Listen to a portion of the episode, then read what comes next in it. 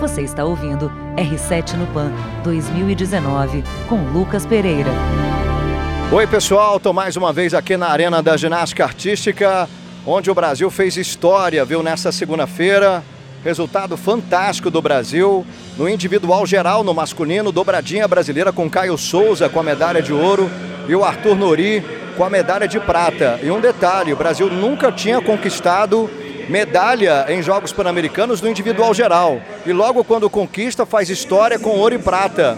E o Caio Souza, né, a cada final de aparelho, a cada final de apresentação, ele quase chorava, né? Fechava os olhos, vibrava muito. E o Caio Souza mereceu, até pela força de vontade dele, mereceu realmente essa medalha de ouro como atleta mais completo da ginástica artística aqui nos Jogos Pan-Americanos. E olha, Luísa Parente está mais uma vez aqui, chegou a chorar na nossa transmissão. Luísa Parente, emocionada com essa luta, com esse esforço do Caio Souza, que foi recompensado hoje aqui essa noite. Um atleta que vive aí com dificuldades até de patrocínio, né? É, é, é, realmente o Caio Souza não tem tanto apoio, tanta estrutura assim, mesmo assim, ele veio aqui para Lima e garantiu a medalha de ouro. Isso é que faz dele um herói nacional, né, Luísa? Sem dúvida, Lucas. É, foi uma competição emocionante, porque justamente é competição com disputa que torna ela emocionante, também com a garra dos competidores. E isso a gente vibrou a cada aparelho.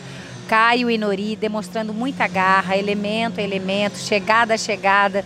Então eu acho que isso também é, é um recurso que eles mesmos desenvolveram para eles se motivarem dentro da competição. E é uma alegria muito grande, a emoção é de pura alegria de ver dois brasileiros no pódio, de ver os dois pavilhões ali na, sendo hasteados, de ouvir o hino nacional. Me reportei, nossa, a 1991 também, uma emoção muito grande. Quando você mencionou também. É, que a mãe estava aqui presente, a professora dele que iniciou o trabalho lá em Volta Redonda, no Rio de Janeiro.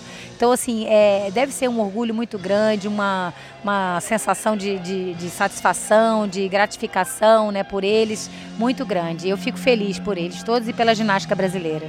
É, e é um momento de reflexão também, né? Porque a gente vê um atleta como Caio Souza, com a competição que ele fez, medalha de ouro em Jogos Pan-Americanos e não tem patrocínio, né? Tá com dificuldades até de clube e, e, isso acontecer na ginástica ainda hoje, né? Quer dizer, é uma dificuldade grande que os atletas têm e tem que superar numa competição como essa. Eu acho que agora o Caio Souza mudou de patamar né, ah, Luísa? Assim a gente espera, assim a gente espera que esse reconhecimento venha externo, principalmente. É claro que hoje, graças a algum, alguns outros incentivos, ele, ele permanece, né? Claro, o apoio todo do Comitê Olímpico do Brasil, que é o time Brasil, o apoio do programa Bolso Atleta, com certeza que ele recebe, o apoio é, eventual aí também de, de da, das forças no esporte, né, do militar, da, da aeronáutica, que eu acho que eles recebem também, mas é, de fato a gente precisa modificar essa cara do esporte brasileiro com patrocínios privados e incentivem os atletas individualmente.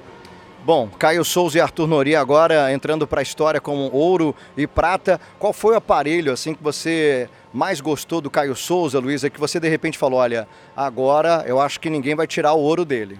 Eu gostei muito da barra. Realmente a barra ele foi é, caprichou, ele tem muita dificuldade e ele assim é, não fugiu da raia ali porque é, não, não, não, não, tirou nada da série, entendeu?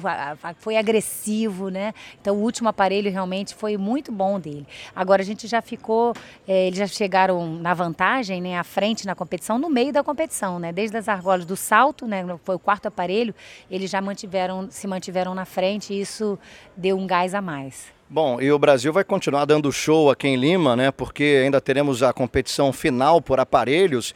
E aí o Arthur Zanetti nas argolas, o próprio Arthur Nori no solo, né? Acho que o Brasil vem, vem mais medalhas ainda. A gente pode acreditar nisso, né, Luísa? Sem dúvida, com certeza. Ainda temos aí muitas finais também no feminino, né? Então as possibilidades da ginástica continuam neste PAN de Lima 2019.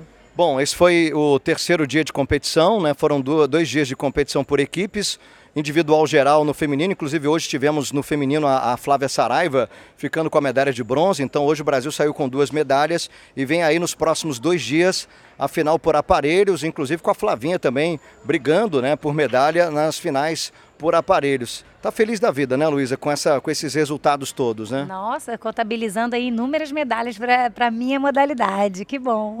Legal. Obrigado, então, a Luísa Parente. E olha, ficamos por aqui, né? Foi isso. Então, essa análise desse terceiro dia de competição, melhor impossível, viu, gente? Porque ouro no masculino por equipes, ouro e prata no individual geral também no masculino. Tivemos aí o bronze também por equipes no feminino. Então, realmente o Brasil conquistando quatro medalhas nos três primeiros dias de competição da ginástica artística. Eu fico por aqui com o podcast R7 no PAN 2019. Até o próximo encontro com mais uma análise, mais uma conversa aqui direto de Lima, na Pan-Americana na cidade dos Jogos Pan-Americanos. Forte abraço a todos, até a próxima. Você ouviu R7 no Pan 2019 com Lucas Pereira.